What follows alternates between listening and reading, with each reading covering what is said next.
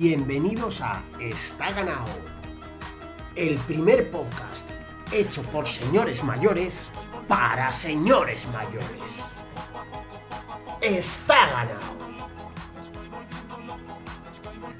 Bueno, pues ya ha empezado, ya ha nacido por fin. Está ganado el primer podcast que no interesa ni siquiera a los que lo hacemos. Ojo, eh, tres desgraciados, tres señores mayores amantes de las bicicletitas y de las referencias, la cultura y el deporte de los 90, eh, bueno, pues hemos decidido que como había pocos podcasts en internet, no hay prácticamente nada que, que, podéis escuchar, pues hemos dicho, vamos a hacer otro, que seguro que hay millones de personas ahí fuera esperando a que, a que alguien se anime a hablar de ciclismo, de fútbol, de deporte en general y de referencias viejunas. Os presento a los otros dos desgraciados que se han, se, se han unido a esta iniciativa.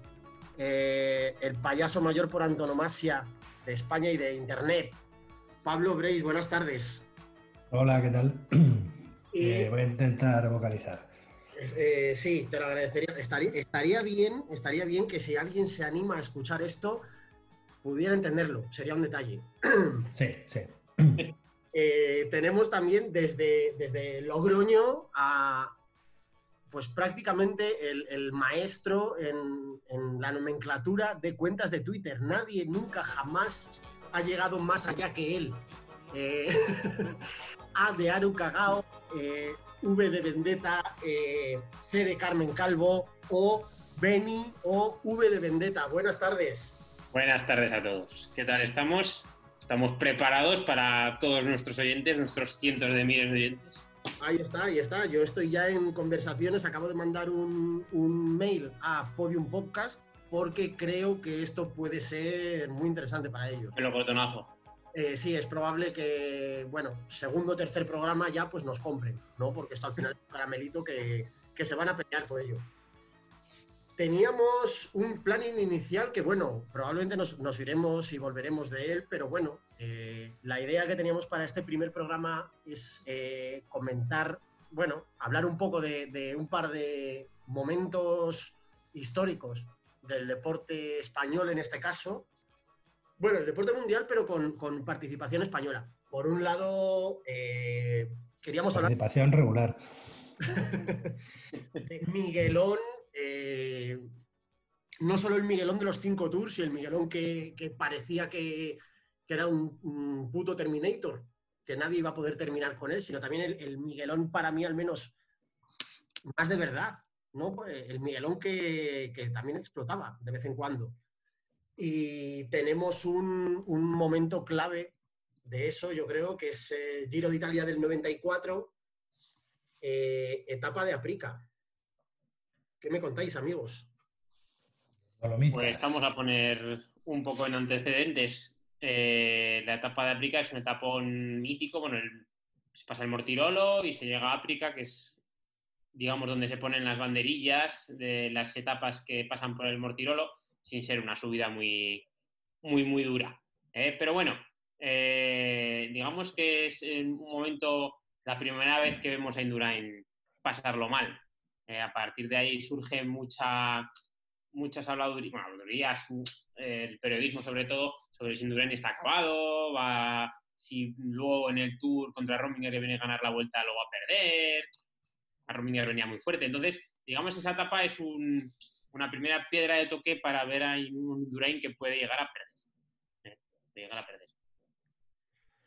La etapa, como decías, Ben, efectivamente empiezan subiendo Estelvio, café para los muy cafeteros, eh, pasan por el, por el Mortirolo, ¿no? Y si no recuerdo mal, bueno, el, todavía en el Estelvio la cosa está más o menos tranquila. Eh, en grupo todos, sí. Se quejan los de Telecinco, está en YouTube, ¿eh? la etapa, si la queréis ver.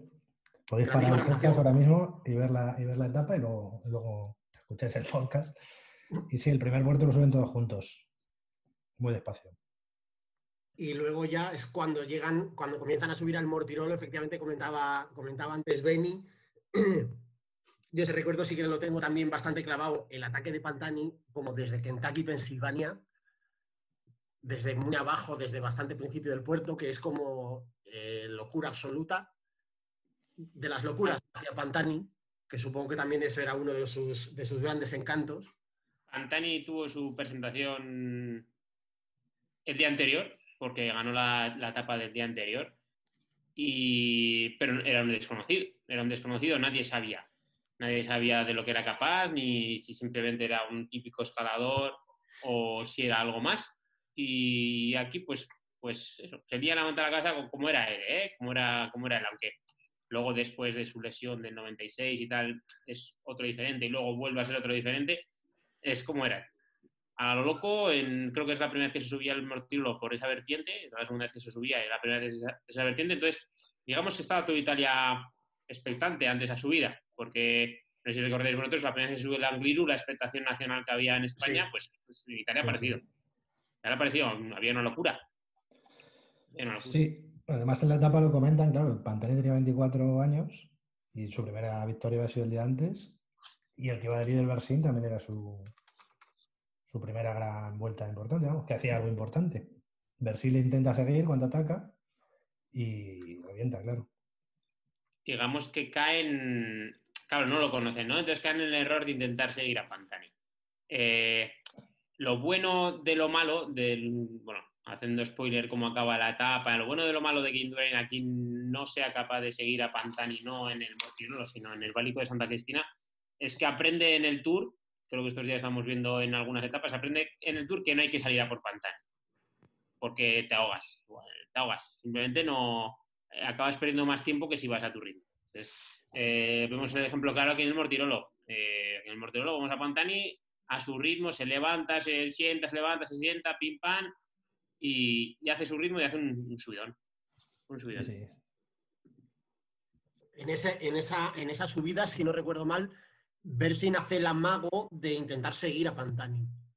Sí, sí, le intenta seguir, pero aguanta, un rato, vamos, o sale un rato hasta que hace catacroque. Sí, luego le pasa Indurain a Bersin. Le pasa Indurain también a Bersin y intenta Bersin también seguir Indurain y también, y también se queda. Y ya Así es, su ritmo, claro se queda ahí en Durain y, parece picada más que otra cosa. O sea, parece pájara más que, más que otra cosa. Pero bueno, lo, que era el ciclismo de los 90, no tanto como ya empezaba a ser un poco más controlado, ya empezaban a, reventar menos. Por los 80 sí que eran cosas más, más, menos controladas. Pero aquí ya empezaban a ser ciclistas más controlados, ya se, conocían más, ya, bueno, ya tenían sus cositas y, parece que, va a reventar de verdad, pero no revienta del todo. Entonces, Corona, Corona Pantani escapado, a poquito Endurain y lo que pasa, lo que pasa es que pues, pues si viene Endurain por detrás en un falso llano hacia, hacia África, pues, pues le paran a Pantani. Le paran, le paran bajando. Bueno, se ven imágenes en Telecinco que va a 90 y tantos por hora bajando Pantani, pero aún así, cuando llega ya el falso llano para abajo, eh, paran a Pantani para que, para que le coja Endurain y están coinciden con, con el cacaíto, con el mítico cacaíto. Cacaíto Rodríguez. Sí, los tres hacen el llano, que le sacan bastante a, a Bersin, porque Bersin va con otro grupo, pero no le ayuda, no le ayuda a nadie, claro. Y le sacan bastante, pero luego ya cuando inicia el Mortirolo vuelve a atacar Pantani, y no le sigue, porque no puede, claro. Y, se va, se va Pantani. El tema de la, emoción de, esa etapa es que en ese momento, a ver, hablo de memoria, ¿eh? porque yo creo que no la veo hace 10 años o así el tema de esa, de, creo que en ese momento, en ese falso llano, Indurain era líder virtual o prácticamente estaba a un minuto o así de ser virtual. Lo comentan en la etapa que está un minuto y que si, consigue subir luego con Pantani en la última subida, pues seguramente se ponga. Seguramente sí, y tal y como fueron los resultados luego, si llega a poder llegar con Pantani hubiera sido líder virtual, a falta teniendo una contrarreloj por delante, me parece que quedaba todavía, que, que se le ponía muy de cara si, si llegaban los dos y bueno, Pantani había que ir con él, así que, oye, pues, se podía hacer camino, tampoco quedaba, quedaban dos puertos con nada del otro mundo, vamos, que, se le ponía bien la carrera, luchándola, pero se le, se le ponía bien. Se le ponía bien, van a relevos y, es cuando viene ya el Barico Santa Cristina, que es que tampoco parece un puerto así muy allá, en el, en el perfil, si lo veis, tampoco lo pintan muy allá. estoy leyendo, Benny, perdóname que te interrumpa, eh, estoy leyendo que en la entrada en el comienzo de Santa Cristina, eso, 5 kilómetros, tercera categoría, no es tampoco una locura. Eh, Bersin, o sea, eh, perdía efectivamente 3 minutos con Pantani e Indurain. Sí, sí, luego Pantani le saca más arriba, ¿eh? le saca cuatro. Sí, sí, pero eso, o sea, que, que lo de Indurain efectivamente fue un reventón, eh, bueno, de que me he quedado sin gasolina. Claro, además, no hemos puesto a nuestra audiencia en antecedentes porque saben mucho de ciclismo, pero Indurain venía de ganar tres tours y dos giros. Era la primera vez que nosotros le veíamos perder. Bueno, había perdido cosas, evidentemente, pero desde que desde que ganaba era nuestra, nuestra primera derrota con Bersin, el primer villano de la infancia. Con las típicas. Tasotti. Las típicas que cuando que te acuerdas de dónde las estabas viendo, aunque por muy pequeño que fuera, si te acuerdas de, verlas.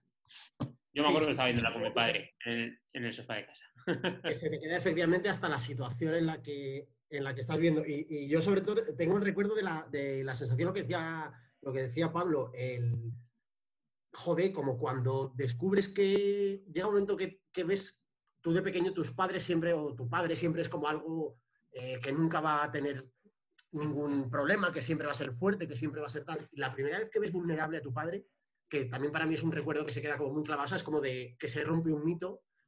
Eh, yo el, recuerdo de, esta etapa, de esta época, eh, lo tengo súper asociado a eso, como a Indurain en mi cabeza siempre había sido, hasta ese momento, un deportista que estaba muy por encima del resto. Era como, joder, como lo que a mí me contaba mi padre del Madrid, de las Copas de Europa, ¿sabes? Que era como, no había nadie ni que se acercara. Y de repente, efectivamente, te ponen en, la cara, bueno, pues que durante una época a lo mejor lo ha sido, pero que en realidad es, es una persona y un deportista vulnerable y humano, sobre todo. Bueno, pero luego llegó el Tour y lo volvió a ganar. y lo volvió a ganar y lo va a ganar. Pero bueno, es el primer shock que da, ¿no? O sea, cuando, la imagen de ya cuando están en Santa Cristina y ya. Eh, además, que no me acuerdo bien, ¿eh? pero creo que mientras están diciendo los comentaristas que a ver si que se, se aguanta, que ya casi lo están relamiendo, que va a ser líder, que no sé qué, pues parece que se está quedando, parece que se está quedando, parece, pero, pero, ¿qué pasa aquí? Pero parece que se está quedando, la verdad que no se enteraban mucho los comentaristas de la, de la época. Yo sí la he visto, además es curioso ver una etapa de, esa, época, porque claro, es completamente distinto ahora, ¿no? Hay, ahora tienen un GPS en cada moto y tal, y aquí no, aquí la referencia la van cantando cada 5 o 10 minutos, que se la van diciendo al, corresponsal que tienen allí, y claro, mientras tanto, fantasean con que Indurain va a remontar, tal, pero tú estás viendo que no, claro, que, que Pantani, que es calvo y parece que tiene 50 años, pero tiene 24, está subiendo como... Como, un tío. Y además me especial no solo a la época, sino a, a Telecinco.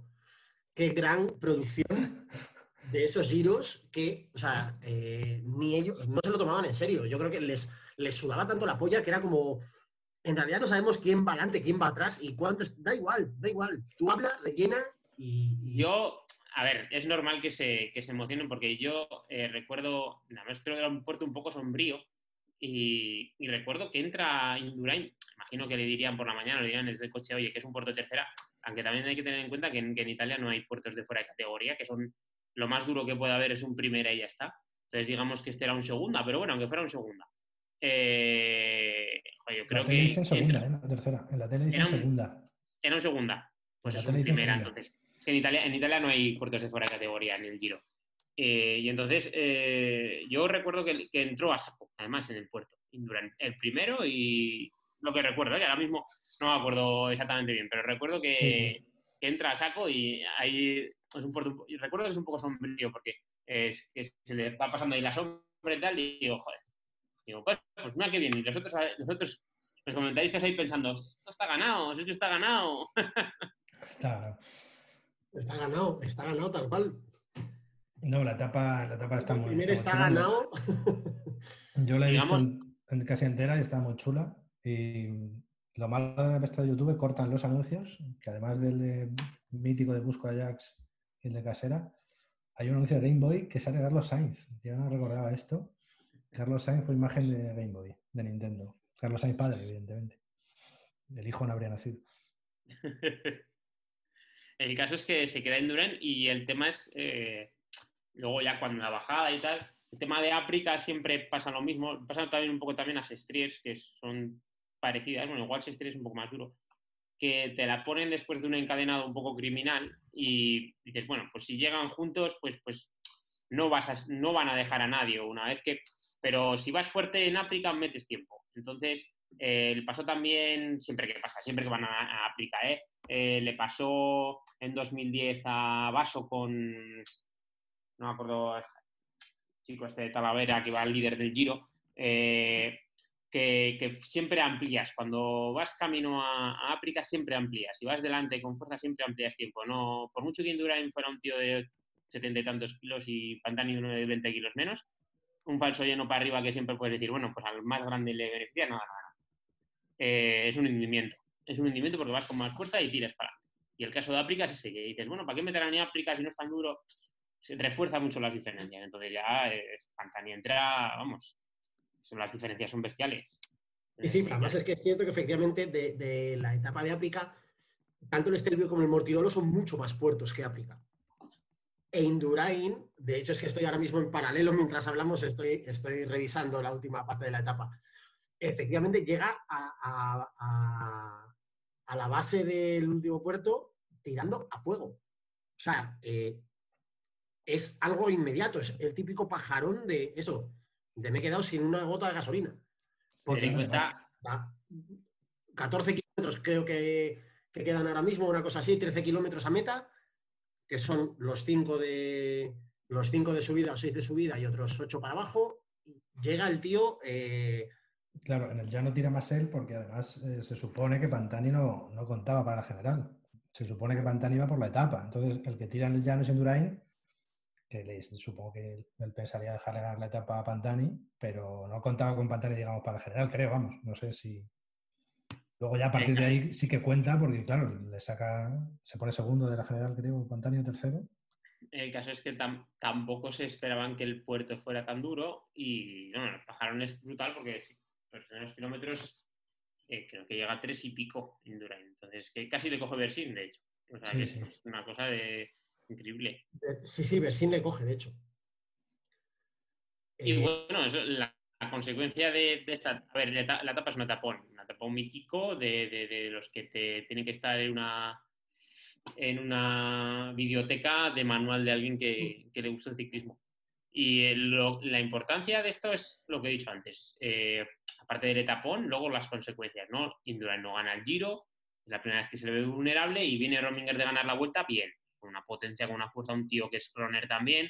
Entonces, eh, generacionalmente, al final los eventos a veces son muy generacionales. Por ejemplo, luego vamos a hablar del partido de España-Nigeria. También son un poco generacionales porque te acuerdas del momento y el momento, el contexto de este momento es que luego, uy, igual no gana el turno 94, igual no gana el cuarto, ¿no? O sea, hay tema ahí. Sí, sí. Eso es. ya introduce el factor vulnerabilidad. Eso es. es algo que, que, tú en febrero sabes que Indurain va a ganar el Tour, sino que ya cada año levantas un poco más la ceja al pensarlo. Eso es. Hombre, pues algún día podemos hablar del sexto, pero bueno.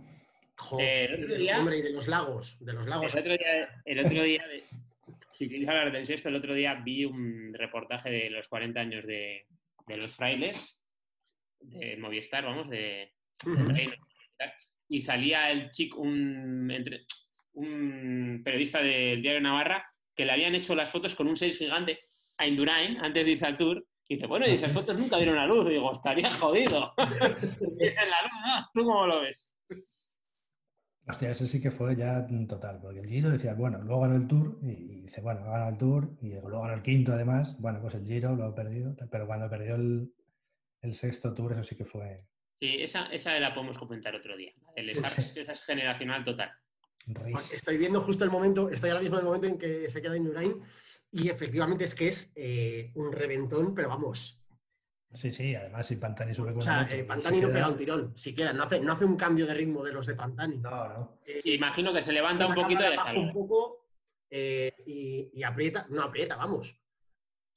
Hace, o sea, anima un poco el ritmo y Indurain se queda a dos metros, tres metros, durante 800 está ahí haciendo ni la medio goma, sino, bueno, a su ritmo y, y Pantani porque el otro... Lo que hemos comentado antes es... Tiro de francotirador. Lo que dice Benítez. la nuca y se ha quedado ahí seco. Es muy bonito de ver además eh, cómo está el Mortirolo de gente. Es increíble. Y la bajada, porque las subidas siempre suelen estar llenas, pero es que la bajada está igual. Y aplica también muy lleno. Sí, sí, sí, mucha, mucha gente. No guardan la distancia de seguridad ni, ni nada. Ni mascarillas, ni. Ni nada, nada. Les echan agua por encima, se empujan. Bueno, ya has hecho antes un poco el, spoiler, no sé si ha sido Pablo Beni. Em, otro momento generacional, efectivamente, e histórico que, queríamos comentar hoy y compartir con, con nuestros oyentes. En el 98, España-Nigeria.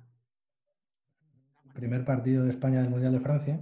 ¿Dónde estabais vosotros? Yo me acuerdo perfectamente de dónde estaba y lo que estaba haciendo. Yo lo vi en casa.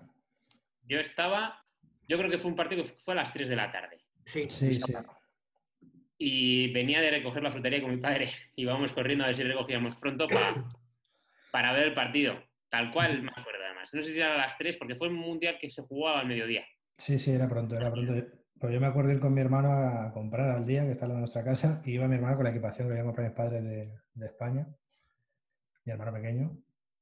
Y bueno, por poner antecedentes, igual que hemos hecho antes, pues aquí España venía del 94 de, perder en cuartos con Italia, del 96 de perder en la Eurocopa en cuartos con Inglaterra, ¿no? Sí. Y los periodistas deportivos decían que íbamos de favoritos. Pero no sé yo cómo lo veis. Estaba por ahí Brasil, Era estaba el Francia. Estaba ganadísimo. Venía Raúl, que creo que Raúl debutaba en una gran competición, porque en la Eurocopa no jugó. No lo he llevado, Clemente. Fue a los Juegos. Eso es, fue a los Juegos. Y, y bueno, parecía, no era mal equipo, no era mal equipo. A ver, no era mal equipo, pero luego a Morientes lo tiene en el banquillo. bueno, si queréis leer la alineación. ¿eh? la, alineación la alineación es bonita porque mmm, Zubizarreta juega de portero, evidentemente. La defensa es Ferrer, Sergi, Alcorta e Iván Campo. Y los dos mediocentros son dos jugadores que son centrales. Bueno, Hierro y Nadal. Hierro en el Madrid juega de medio centro, pero su posición mejor yo creo que es de central. Y luego, la verdad es que cuatro jugadores muy atacantes. Kiko, Alfonso, Raúl y Luis Enrique. Tela, tela, tela. Eh, de hecho, cuatro años después, Nadal y Hierro son los titulares de, en Corea y Japón, los dos centrales titulares. De hecho. Correcto. Así que eran dos centrales. Pero Clemente. Típica alineación de Clemente. Sí, sí. Y no empieza mal España, lo ha dicho antes Benny, mete dos, dos bueno, bueno, primero marca Hierro, luego empatan y luego marca Raúl. Y antes de marcar, tiene un alarguero, si no recuerdo mal. Sí, sí, Raúl. Un remate de cabeza. Nigeria no era mal equipo tampoco, venía de ganar los Juegos Olímpicos.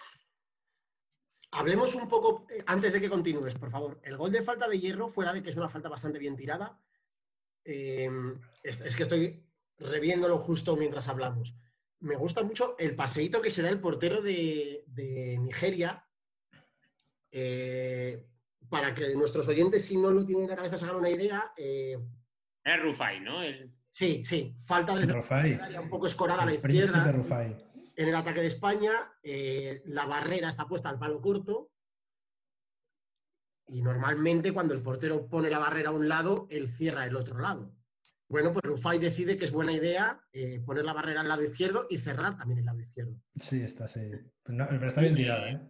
Me Y es una pega bastante, bastante plana al palo largo y Rufai tiene que darse un paseíto, hace así un poco, un rollo un poco chiquito a lo mejor. Hay un... No, acercarse al palo corto y luego se va al largo y ya no llega ni para Dios, claro. Hay un resumen de Canal Plus de ese momento, porque no es un resumen del Mundial entero, sino es nada más de la fase de grupos, en el que Carlos Martínez dice directamente que Rufai es el peor portero de toda la competición. o sea, no estamos, sí, sí, sí, sí, tenéis que, 28 minutos dura en YouTube. Es cierto que, eh, que Rufai es el peor, no fue por un, el gol, es además, fue algún partido posterior, no sé, contra Bulgaria, contra Paraguay, no sé. El peor portero de toda la competición, así directamente. Que jugó en el Rayo Vallecano, Rufai. Correcto. No, sé, si en esa época estaba en el Rayo, pero jugó en el Rayo. Estaba Finidi, estaba Ococha, era bueno. Babanguida en el banquillo. Babanguida en el banquillo, en el banquillo también Canú. Yekini, que no sé si juega en Compostela. ¿Yekini en Compostela o me suena? No sé. Y bueno, pero luego España tiene ese. Babanguida, el mítico Babanguida. Sí, Zubizarreta hace un cantadón. Todo... Bueno. Sí, pero poco a poco. Vamos, vamos por el gol de hierro del minuto 21. Ah, bien, bien. Empata Nigeria con un gol del mítico Mutiu, ex jugador del Racing. Que en el córner se ve claramente que a, Kiko se le va, le deja ir y remata sí, sí, sí, sí, es lo que te iba a decir, que es un córner eh, defendido bastante con la chorra. El segundo gol de España es de Raúl, es muy bueno, es muy buen gol, ¿eh? Es, un, gol de hierro muy bueno. Un pase de hierro de lejos, casi, casi, casi no del centro del campo, pero bueno, de mitad. Sí, y, y, la, y la engancha Raúl las típicas suyas de remate. Típicas, típicas de delantero toda la vida. Rematador, o sea, es muy buen gol, muy buen gol. Y luego em- empata Nigeria. El empate suyo porque es que es un centro así raso, aparentemente sin peligro, pero que Zubizarreta pone la mano muy raramente y la mete, a Zubizarreta. y el último generacional que teníamos aquí también preparado. Los dos momentos, el momento generacional de Indurain quedándose en el Bálico Santa Cristina y el siguiente, cuatro años después, Indurain, que lo más, lo más que se le pide al portero ya no es que no la pare, sino que no se la meta. Eso, es, eso, es, de algún entrenador argentino, ¿no? Sí, sí, creo que eso, no sé. Y el último, pero el último es un golazo, ¿eh?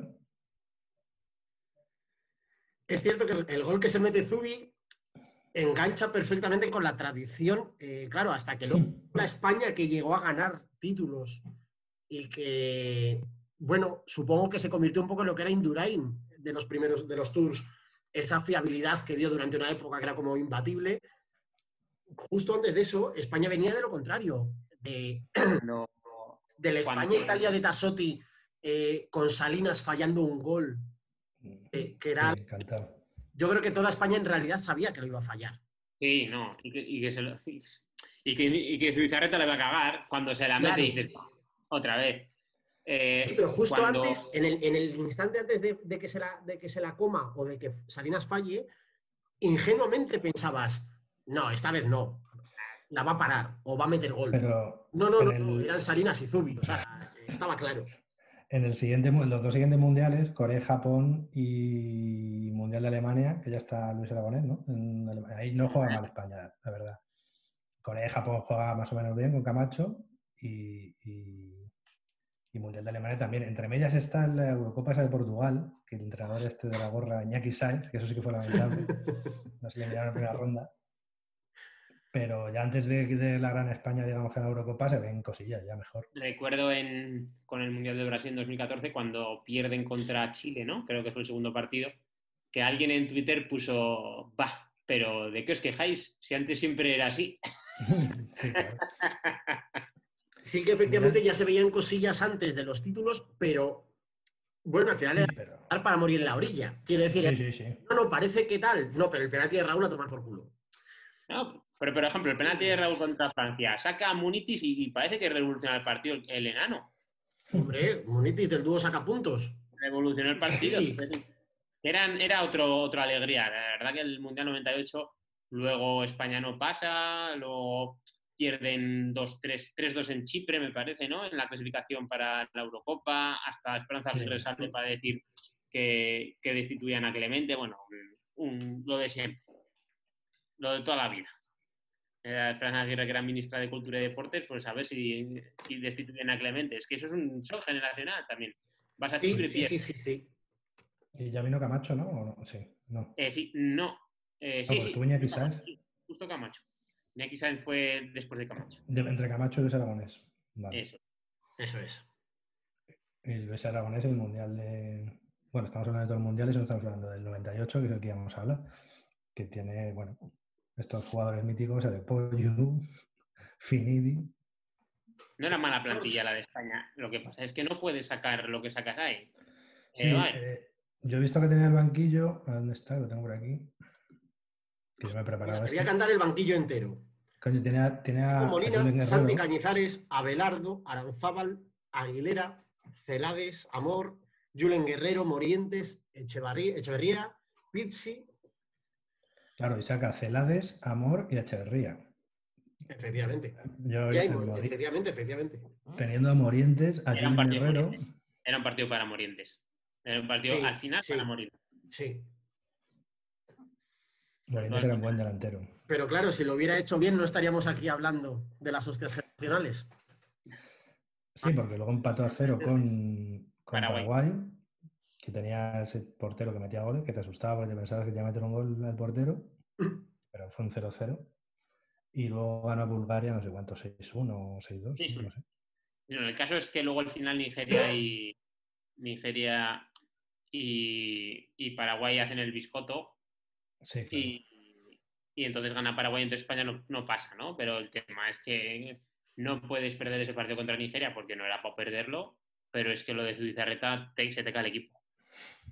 Te cae el equipo entero, es normal vas ganando 2-1 y tu portero se te mete un gol. Aquí jugamos un poco como lo de Casillas en, en Brasil, ¿eh? Porque no estaba jugando mal partido de España, bueno, y tal, van ganando, y de repente, un par de cagadas, ya está luego. Hasta luego del Mundial en el primer partido ya. La reta es bonito de ver en YouTube porque es que no, no se tira, se cae como un saco de patatas. o sea, saca la mano. mete la mano. Sí, sí, sí. El otro día leía en Twitter no sé a quién que decía que, que en realidad Zubizarreta no era mal portero, que al final con la regla de la cesión, porque claro, Zubizarreta jugaba cuando todavía no había cesión y tal, y que al final, porque era un portero clásico, antiguo, digamos, y que todas esas nuevas normas le, le lastraron un poco, pero es verdad que no, era mal portero Zubizarreta. De hecho, se retiró en el Valencia, ¿no? Te quiero decir que sí, haciendo no era nada malo. Mm. Y creo que tiene un récord de penaltis parados el día o algo así, que es una cosa loquísima que lo tenga Zubizarreta lo tenemos un poco denostado por aquello, de hecho, ¿eh? si es de esas, si podemos, o sea, incluso en su última etapa de, director técnico del Barcelona, eh, la gente se seguía riendo, pero por aquello, no porque fuera malo. El, imaginario colectivo de fondo, no te rías, no te ríes de que ha fichado a este mal o al otro, no te rías porque era el tío que se metió el gol en el Mundial. Claro, pero es que volviendo, volviendo a, lo que a, a, la vuelta que estamos dando desde el principio, esas hostias generacionales que nos hemos comido, igual que decía Pablo lo de Bercin como uno de los primeros malvados, en esta España, o sea, yo en, la selección española de, cuando yo era pequeño, de toda mi infancia, los grandes malvados eran Salinas y Zubi. Al final, lo que tú dices, en el imaginario colectivo se quedan ahí como que hay otras mil razones y no son únicamente ellos los culpables, más allá de errores puntuales que cometieran. Pero en tu cabeza al final se queda como, claro, joder, este cabrón Salinas, el gol de Nigeria, ¿sabes? Como no, no lo mismo. Si estará en el geriátrico. Pero, el partido contra Italia del 94, pues la tiene y acto seguido te, la clava Italia. ¿Entiendes tú? ¿Pero qué, pasa aquí? Exacto. Claro, es que y Salinas solo con el portero con el balón botando, el portero saltando ya, que se la puedes poner por debajo, sí, Por cualquier lado, por debajo. Walter Pero lo que, dice, lo que dice Pablo, también hay que admitir que, claro, Italia tenía a Roberto Baggio del arriba y nosotros no, claro. O sea, Italia tenía mejor equipo. Ahí está, ahí está. el, Roberto Baggio. De Salinas, sino que Italia tenía, de hecho, llegó a la final. Y la, el tema, el tema de, jugar contra Nigeria siempre eh, estaba en la comunidad de los equipos africanos y todavía sigue estando, pero estaba más fresca por el Camerún de 90 y bueno, porque había ganado Nigeria el oro en, en Atlanta, ¿no? En los Juegos Olímpicos y prácticamente era el equipo que había ganado el oro. Entonces, el tema es, a ver, era un buen equipo, pero no es la consistencia nunca de un equipo europeo en el 98 en Madrid venía a ganar la Copa Europa. o sea, quiero decir, eh, bueno, lo ganaron en el 90 no, en el 98 lo ganó el Madrid, ¿no? Pues, sí, sí, eso Madrid. Con una ley Bosman diferente, porque no es la ley Bosman de ahora. Entonces, joder, esa eh, porque entonces tenía que haber todavía, no creo, todavía no estaba, no había entrado del todo en vigor, ¿no? Pero ahora directamente ahora no hay filtro. Entonces, joder, los equipos tenían todavía muchos equipos de muchos jugadores de su país y, entonces realmente lo que reflejaban los equipos era su liga. ¿eh? oye, pues un equipo de esa liga había sido campeón de Europa y, oye, pues, no sé, eh, no tenía mal papel. Y es cierto que en el caso de Nigeria en concreto, bueno, que era un buen equipo, pero también estoy viendo Paraguay, por ejemplo, fuera de que hubiera ese, esa cosa rara que, que, dejó a España también fuera de, pasar. Siguiente ronda, eh, o sea, la primera eliminatoria, Paraguay se cruza con Francia. Y va fuera, sí, claro. Francia, sí, sí, pero Francia le gana 1-0 en el minuto 113 en la prórroga. Sí, con, va a ganar el Mundial. Blanc creo que le marca. Al final, los mundiales... Correcto, Blanc. Al final los mundiales eh, siempre el que gana el mundial siempre tiene uno o dos momentos muy críticos. De hecho, el mismo de España, el, también contra Paraguay, le fallaron un penalti, repite otros dos. Eh, te vas a la prórroga con Portugal, eh, ¿no? ¿Con, quién fue? No me acuerdo con quién fue. Es decir, siempre hay dos o tres momentos muy críticos. No, con Portugal no fue la prórroga, fue en, metieron al final, me parece, cuando sacaron, a, cuando sacaron a Llorente. Pero bueno, joder. Sí, tienes que tener suerte para ganarlo, sí. Eso es. Son siete partidos, pero en uno o en dos vas a estar puteado. De hecho, la final, prórroga también, o por ejemplo, el que gana Alemania en Brasil, pues fíjate, en la prórroga también. Ir un mundial son momentos puntuales y desde luego empezar con tu portero metiendo un gol no, es el mejor momento. No, es la mejor forma, no es la mejor forma de, de empezar un mundial, pero quizá es una gran forma de ir de plantar la semillita de lo que va a ser una gran hostia generacional de la que hablarán tres gañanes mongolos 22 años después en el primer capítulo de un podcast que tenemos intención de que siga.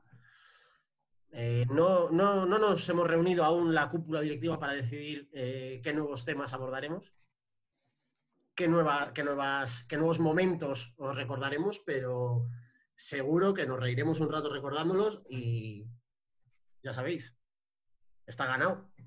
Hay que llegar al fondo del está ganado. Buenas tardes.